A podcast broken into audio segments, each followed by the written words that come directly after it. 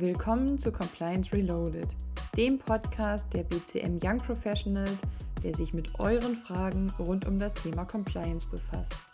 Was sind die Grundlagen, die jeder Compliance Officer kennen sollte? Was wird die Zukunft bringen? Und wie läuft es in der Praxis ab? Viel Spaß mit Marvin Zimbelmann und Rebecca Mutke.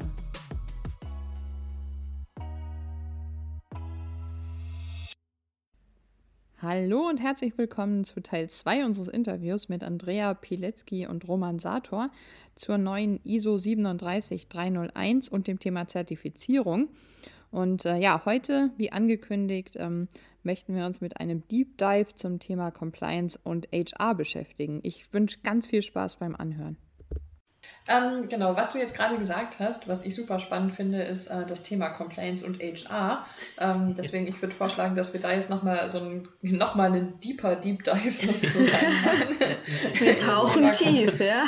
Genau, wir tauchen heute tief, genau. Ähm, genau, Compliance und HR, weil ich, ich persönlich finde, das ist ein Thema, das man bislang eher stiefmütterlich behandelt hat, ähm, ja. wo man sich, glaube ich, in vielen Unternehmen noch nicht so tiefgründig mit befasst hat. Ähm, und wenn diese neue ISO-Norm das jetzt nochmal so hervorhebt oder neu berücksichtigt, dann äh, denke ich, ist es das auch wert, dass wir da mal ähm, jetzt nochmal tiefer reingucken. Mhm. Ähm, vielleicht könnt ihr mal so ein bisschen darstellen, was aus eurer Sicht so die Schnittstellen von Compliance und HR sind. Ja, also ich hoffe, dass es jetzt niemanden überrascht, wenn ich sage, der Mensch. Ähm, der Mensch, äh, der hier im Vordergrund steht. Und ich glaube, das ist ein ganz wesentlicher Aspekt und das finde ich sehr wichtig, wie du schon richtig gesagt hast, äh, Rebecca. Das ist gut und wichtig, dass sich das jetzt äh, in der ISO 37301 äh, tatsächlich wiederfindet. Äh, es rückt einfach den Menschen auch als äh, denjenigen, der eben im Unternehmen wirkt, doch wesentlich mehr in den Vordergrund. Äh, das halten wir für sehr positiv und äh, ich glaube, dass man hier einfach diese Schnittstellen eben Compliance und HR und diesen Cultural Compliance Deep Dive, den dann eben auch die HR-Abteilung mitmacht bzw. selbst von sich aus treibt, ja durchaus einen äh, sehr wesentlichen Aspekt im Umgang äh, miteinander spielt, ist natürlich auch eine ganz wesentliche Kulturfrage und äh, ich denke mir, hier kann man einiges positiv gewinnen, auch dann für weitere Prozesse, aber darauf kommen wir dann vielleicht noch ein bisschen später. Ja, also ich denke auch, dass, dass, ähm, dass man vor allem in der letzten Zeit natürlich auch, äh, wo vielleicht für Compliance Manager die Mitarbeiter und Mitarbeiterinnen teilweise schwieriger zu greifen waren und sich hier gewisse Fragen auch gestellt haben und die Personalabteilung dadurch viel mehr auch in den Fokus gerückt ist, sich diese Schnittstellen noch viel mehr gezeigt haben. Weil wer, wer arbeitet denn sonst in einem Unternehmen wirklich direkt mit und auch für die Menschen im Unternehmen, wenn nicht die Personalabteilung. Und mhm, gleichzeitig stimmt. Compliance äh, richtet sich an Menschen, weil wir hier natürlich äh, versuchen, Menschen positiv zu beeinflussen, beziehungsweise positiv ähm, äh, dazu zu bringen, hier auch Regeln einzuhalten. Und deswegen finde ich es einfach auch sehr, sehr schön und mehr, wir merken auch sehr stark in unserer Beratungstätigkeit, dass dieses Thema natürlich viel mehr an Bedeutung gewinnt mhm. und äh, vor allem aufgrund der schon erwähnten Kultur, ähm, die Kultur, die ja in Wahrheit Dreh- und Angelpunkt ist, ähm, auch von Compliance-Management-Systemen, weil sehr oft wird hier ja in der Mitte einfach die Compliance-Kultur auch dargestellt, die mhm. sich dann in die mhm. anderen Elemente, äh, die die anderen Elemente dann auch beeinflusst. Ähm, das ist, trägt natürlich wesentlich dazu bei, weil die Kultur wird natürlich auch von Menschen und damit auch äh, von der Personalabteilung möglicherweise positiv getrieben oder beeinflusst. Das zeigt sich ja natürlich auch ganz allgemein jetzt beim Thema Schulungen und, und insgesamt natürlich die Kommunikation gegenüber den Mitarbeiterinnen, äh, dass man hier natürlich ganz stark eben diesen Punkt mehr und mehr akzentuieren muss, äh, berücksichtigen muss, dass einfach der Mensch im Mittelpunkt steht und äh, gerade bei Schulungen sehen wir ja doch jetzt in der Zeit, in der Online-Zeit, dass der Mensch auch durchaus gerne zurück wieder zur Präsenz möchte. Mhm. Und äh, hier ist, glaube ich, ganz wesentlich sein wird, das auch zu berücksichtigen. Äh, in Wahrheit natürlich jetzt nicht äh, bei Compliance Reloaded, bei dem Podcast. Äh, für den gilt das natürlich nicht, aber ansonsten bei Online-Schulungen merkt man doch, dass man den Menschen ein bisschen verliert. Und ich glaube, da wird man ganz stark auch wieder anknüpfen müssen, hier insgesamt in der Kommunikation ähm, die Richtung dahingehend zu treiben, eben diesen persönlichen Kontakt äh, und äh, all das, was damit mhm. einhergeht in unserem sozialen und wirtschaftlichen Umfeld auch wieder stärker zu akzentuieren. Hm. Also glaubt ihr, dass das ein Thema ist, das uns länger beschäftigen wird? Also HR und Compliance wird jetzt so der neue Rising Star am Compliance-Himmel? Ja, also wenn du mich jetzt so fragst, dann beantworte ich es gerne mit Ja. Also Compliance und HR. Ja, hättest du mich jetzt nur mhm. gefragt, ist jetzt HR der neue Rising Star, äh, dann müsste ich darauf sagen, ja, natürlich, es war jetzt gerade im vergangenen Jahr äh, zu Beginn eben der Pandemie und, und der ersten Wellen, die da auf uns äh, trafen, natürlich eben die Personalabteilung sehr stark gefragt in vielerlei mhm. Hinsicht. Äh, das hat natürlich mhm. schon so ein bisschen zu einem Rising Star-Denken äh, auch geführt, was ja auch an sich positiv ist. Ähm, mhm freue mich aber umso mehr, dass du die Frage richtig stellst. Ja, also Compliance und HR in dieser Verbindung, in dieser Schnittstelle kann ich mir das sehr gut vorstellen. Also wir sehen das eben immer wieder in Unternehmen, äh, dass man hier doch auch eine Begeisterung für eben diese Schnittstellenthematik mhm. schaffen mhm. kann und hier sowohl in der Beratung als auch dann in der konkreten Umsetzung sehr viele Ansätze findet, die eben den von mir eingangs erwähnten Cultural Compliance Deep mhm. Dive äh, letztlich mhm. ausmachen, um es jetzt ein bisschen neumodisch auch auszudrücken. Mhm. Aber, aber was, was, heißt das denn konkret? Also, wenn man jetzt HR und Compliance verbindet. Also, ich denke jetzt äh, als erstes, wir hatten es gerade auch schon mal erwähnt, äh, den Einstellungsprozess äh, oder den ganzen Bewerbungsprozess. Ähm, was heißt das da? Wo, wo findet sich genau die Schnittstelle? Ja, ich glaube eben sehr wesentlich ist äh, hier den gesamten Mitarbeiterzyklus zu betrachten und mhm. so wie, wie wir es eben schon auch gesagt haben und du jetzt auch angesprochen hast, natürlich es beginnt mal, es beginnt schon mal eigentlich bei dem potenziellen Mitarbeiter, äh, beim Bewerber oder bei der Bewerberin. Und, und hier äh, sehen wir immer wieder, dass es natürlich Fragen gibt, okay, wie kann ich hier vielleicht schon als Compliance dann auch mitwirken, aber leider eigentlich auch oft sehr, sehr wenig äh, hier auch schon gemacht wurde. Und mhm. ähm, dabei muss man hier auch sagen, natürlich immer auch angesichts, um welche Stelle konkret geht es jetzt und um welches Unternehmen konkret geht es jetzt, aber man schon mit sehr, sehr einfachen Mitteln hier schon gewisse Maßnahmen auch setzen kann, weil nämlich was man sich schon immer auch vor Augen führen sollte, jetzt wieder im Hinblick auf die Kultur, ähm, ich hole mir hier ja auch Menschen ins Unternehmen. Ja, klar. Und die Frage ist hier dann auch oft, ähm, ähm, will ich dann nicht vielleicht, und das ist auch eine Anforderung aus der ISO, ähm, hier schon zu prüfen, wie integer sind denn die Menschen hier auch. Mhm. Mhm. Und das kann ich auch natürlich mit den bekannten Background-Checks machen, in, welchen, ähm, in welcher Tiefe dann auch immer, dass ich hier schon gewisse Checks durchführe, stimmen die Dokumente äh, überein, äh, was finde ich so über den, aber auch oh. ganz einfach mit mit bestimmten Dilemmafällen äh, direkt im Interview, also hier einen, mhm. das machen wir ganz gern, hier einen Dilemmafall stellen, eine Situation, die vielleicht nicht ganz so einfach ist, die einen Interessenkonflikt darstellt oder sonstiges, um hier ein bisschen die innere Haltung des äh, Bewerbers oder der Bewerberin herauszufinden, wie würde sich die denn jetzt verhalten und eben dann passt das mit unseren Unternehmenswerten mhm. zusammen. Natürlich gibt es auch viele psychologische Ansätze, hier in Richtung Assessments dann schon zu gehen und hier mhm. auch Fragebögen zu machen. Da ist natürlich, äh, inwieweit das dann auch wirklich valide ist, um jetzt herauszufinden, dass jemand integer handelt und nicht äh, korrupt wird, zum Beispiel, um es ganz salopp zu sagen, ähm, ist teilweise noch ein bisschen fraglich.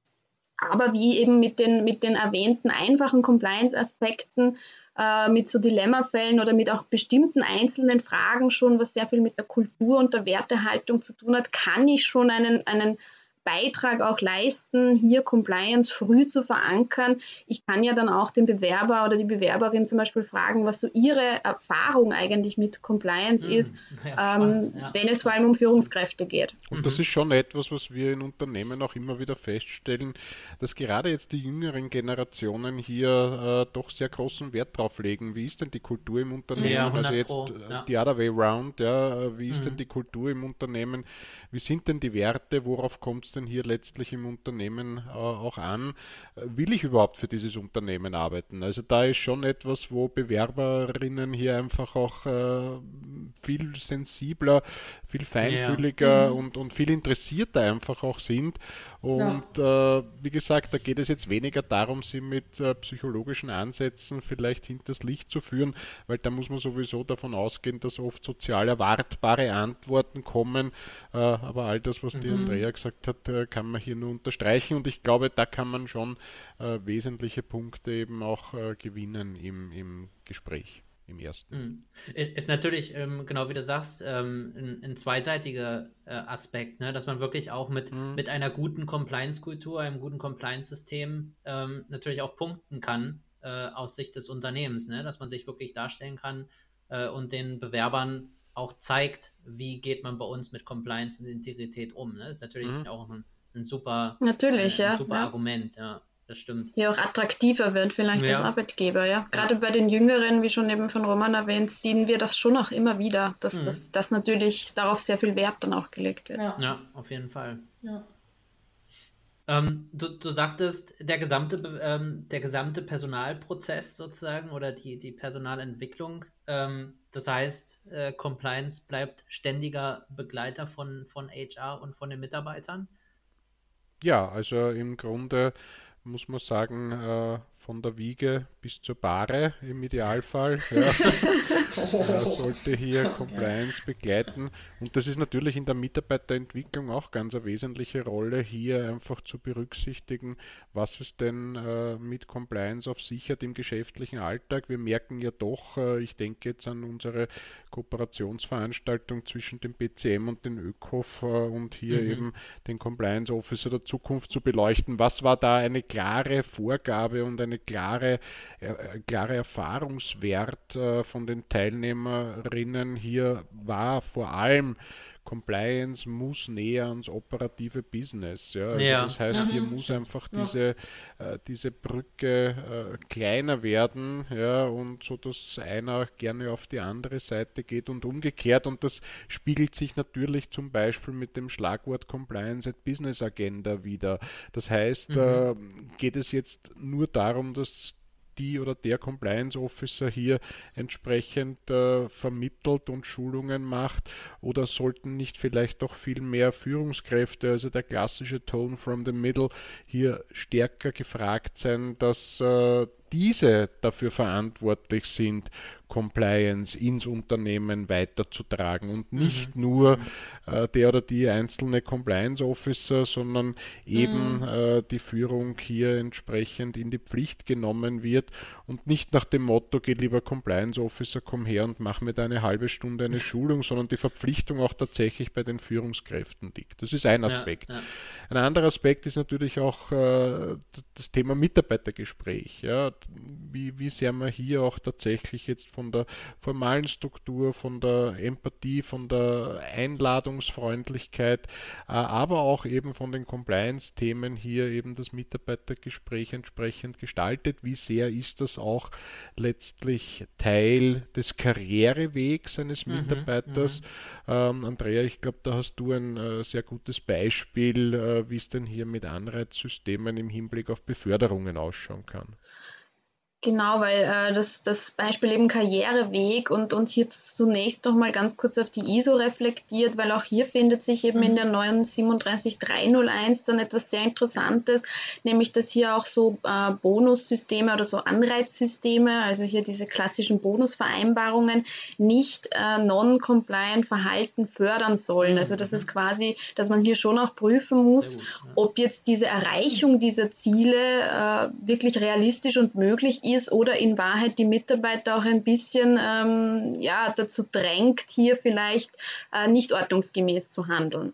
Und äh, eben noch weiter kann ich also aus meiner Erfahrung eben als Auditorin berichten. Hier hatte ich mal ein Unternehmen, die das sehr, sehr schön auch äh, hatten. Das, das fand ich wirklich toll, die ähm, nicht nur im Mitarbeitergespräch selbst ihre Compliance Kultur und Werte, die hatten Werte definiert, hier reflektiert haben, sondern die Erreichung dieser Werte auch bei jedem Mitarbeiter laufend, ähm, ich will nicht sagen geprüft, aber in einer gewissen Form schon evaluiert wurde und, mhm. und hier äh, geschaut wurde, inwieweit erfüllt denn der jetzt äh, zum Beispiel das Miteinander. Also die hatten sehr stark Respekt und Miteinander und wie erfüllt er in seinem Arbeitsleben das? Und äh, man musste auch diese Werte erfüllen, um überhaupt als Führungskraft äh, gelistet zu werden und cool. daher in eine Führungsposition zu kommen. Mhm. Und ich glaube, das ist schon ein ganz, ganz wichtiges, äh, eine wichtige Message, die ich als Unternehmen und auch als Compliance-Organisation, aber natürlich eben auch von ganz, ganz oben an meine Mitarbeiter richten kann, zu sagen, du kletterst die Karriereleiter nur rauf, wenn du auch unsere Werte ernst nimmst. Äh, da geht es gar nicht darum, das eben zu prüfen oder hier äh, aufzudrängen, sondern das sind wirklich ähm, Dinge dann, die, die intrinsisch dann einfach auch gefördert werden sollen. Mhm. Und das fand ich wirklich ein sehr, sehr schönes Beispiel. Ja, cool. Mega gut. Ja. Das ist echt ja, mega ja. gut. Und äh, dann der, der, der, ich sag mal, äh, der, der Abschluss äh, des. Die Bahre. ja, genau, die, die Bahre. Compliance genau. bringt dich auch ins Grab. Ja, also wie, wie, wie ist es denn dann? Zum Beispiel beim Austrittsprozess oder, oder wenn es sich dem Ende neigt? Ja, also da gibt es keine Compliance, würde ich sagen. Also zumindest in den meisten Unternehmen nicht. Und ich glaube, hier muss man schon, äh, ihr habt es jetzt schon gemerkt, ich habe es gern mit Sprüchen heute. Ja. äh, da passt ein sehr guter dazu, nämlich man trifft sich immer zweimal im Leben. Und ja, ich glaube, das ja. ist schon etwas, mhm. was äh, hier Unternehmen viel stärker beachten sollten dass äh, eben Mitarbeiter und Mitarbeiterinnen, die eben nicht mehr im Unternehmen sind, also auch Ex-Mitarbeiterinnen genannt hier, äh, eben entsprechend äh, durchaus auch dazu dienen können, letztlich auch einen positiv die mhm. Reputation mhm. des Unternehmens zu stärken Stimmt. und hier ja. auch wirklich im Sinne positiver Erfahrungen das dann auch weiterzugeben. Und ich glaube, das darf man nicht unterschätzen, insbesondere nämlich jetzt auch unter dem vorhin genannten Aspekt, dass gerade jetzt die jüngeren Generationen hier sehr stark darauf achten, wie mhm. Unternehmen denn aufgestellt ja. sind, äh, wie nachhaltig sind ja. sie, äh, wie, wie, wie, steht sie, wie stehen sie jetzt zu einzelnen Werten, wie tickt die Unternehmenskultur. Und ich glaube, da sollte man schon auch äh, letztlich äh, Mitarbeiterinnen, die das Unternehmen verlassen, hier äh, ein bisschen auf dem Weg äh, begleiten und Compliance hier mitgeben. Mhm. Also ich glaube, das ist schon ein sehr wesentlicher Aspekt, der eben im Austrittsprozess letztlich auch beleuchtet werden sollte. Äh, mhm. Auch im ja. Hinblick auf äh, vielleicht auf, auf Geheimhaltung ja, und, und auf Vertraulichkeit und aber auch auf die positiven Aspekte, äh, die hier eben im, im Rahmen äh, des, des Lebens in einem Unternehmen eben erfolgt sind. Hm. Weil ich glaube, auch ein ganz wesentlicher Punkt, der hier oft nicht äh, genug Berücksichtigung äh, hat, ist, dass äh, wir ja sehr viele Zahlen und jetzt gerade aus dem Whistleblowing-Trend kommen immer mehr Zahlen haben, äh, die alle so in die Richtung gehen, dass etwa ein Drittel bis die Hälfte aller Meldungen, die Unternehmen äh, bekommen, von Insidern stammen mhm. und mhm. hier sehr, sehr oft von ehemaligen Mitarbeitern ja, oder Mitarbeiterinnen. Stimmt. Und ich denke schon, dass das eben auch ein, ein wesentlicher Aspekt ist, wenn jetzt hier ähm, Mitarbeitende vielleicht nicht in, in einem Positiven gehen, mhm. dass sich die dann trotzdem vielleicht mit einem Vertrauen noch ans Unternehmen wenden und eben genau nicht dann auch an Behörden. Und gerade wenn wir hier von Compliance-Verstößen ja auch sprechen und wieder in diesem Zyklus, in diesem ähm, Compliance-Management äh, diese Elemente betrachten, ist das, glaube ich, schon auch ein Aspekt, den man hier berücksichtigen sollte, gut kann und, und einen kleinen Beitrag da einfach auch leisten kann. Mhm. Mhm. Also für uns die, die Zusammenfassung vielleicht daraus mhm. ist, es, es, es ist sehr, sehr wichtig, glauben wir und, und, und sehen wir auch hier wirklich den gesamten Zyklus äh, von den Mitarbeiterinnen und äh, diesen personalen diesen Personalzyklus zu berücksichtigen. Gerne wird es halt nur auf den Bewerbungsprozess reduziert. Nee. Äh, hier kommen schon gewisse Ansätze. Äh, gerade aber natürlich in der Personalentwicklung gibt es hier sehr, sehr viele Anknüpfungspunkte für Compliance, äh, dass ja dann eben Compliance selbst auch nützt, hier präsenter zu sein, hier einen wesentlichen Beitrag mhm. zu leisten, hier auch zur Compliance-Kultur und Unternehmenskultur beizutragen. Und ich, ich begrüße diese Entwicklung sehr, weil ich finde das einfach etwas sehr, sehr Großartiges, sehr Wertvolles, sowohl nämlich für die Organisationen als auch für die Mitarbeiter selbst. Mhm. Das war ein sehr schöner ja, Abschluss. Ja, perfekt. ja, man soll aufhören, wenn es am schönsten ist, oder? Ja. genau. Sehr gut. Ja, vielleicht ähm, auch, auch wenn es, äh, oder Stichwort aufhören, wenn es am schönsten ist, womit wir auf jeden Fall nicht aufhören, und da äh, gebe ich vielleicht mal einen kurzen Ausblick, äh, sind, wir haben äh, schon ein paar Mal das zwischendurch ähm, angedeutet oder angesprochen, unsere gemeinsamen Veranstaltungen zwischen dem österreichischen ähm, Compliance-Verband und, und uns hier auf deutscher Seite. Ähm, da planen wir natürlich die nächste Follow-up-Veranstaltung. Ähm, diesmal im Sommer mit unserem Summer Special. Ja, ihr, ihr kennt es vom Christmas, vom Easter Special und so zieht sich auch weiter. Und da wollen wir ähm, euch den 27. Juli äh, mitgeben. Und das ist ein Dienstag. Könnt ihr euch gerne vormerken und beziehungsweise nicht gerne, sondern merkt es euch vor und äh, die, die, die, Einladung folgt. Ähm, da könnt ihr schon, schon sehr gespannt drauf sein und ich freue mich äh, wieder total drauf, äh, auch mit euch in, in der Runde hier wieder das gemeinsam auf die Beine zu stellen. Ja, es macht immer sehr viel Spaß. Ja. Ja, wir freuen uns auch und wir werden uns wieder etwas sehr Kreatives einfallen lassen. Ja, definitiv. Möglicherweise sogar einen Compliance-Cocktail oder ähnliches. Meine Damen und Herren, seien Sie gespannt. Genau. Es wird kein Gift-Cocktail, wir versprechen es. Schauen wir mal. So, ich würde sagen, jetzt habe ich auch Lust auf einen Cocktail. Jetzt gehe ich erstmal in meiner eigenen Wohnung einen Cocktail trinken, weil rausgehen kann man ja. Das ist eine sehr gute Idee, Rebecca. Ich ja. ja. ja, wunderbar. Sehr, sehr schön. Dann in Dann, dem Sinne Prost. Genau, und, Prost ähm, und vielen, vielen Dank, dass ihr da wart. Ja, hat wieder echt Spaß gemacht und da draußen danke fürs ja. Zuhören und bis zum nächsten Mal, ja? Vielen Dank. Jawohl. Danke, bis ciao. Dann. Ciao, ciao. Tschüss. Tschüss.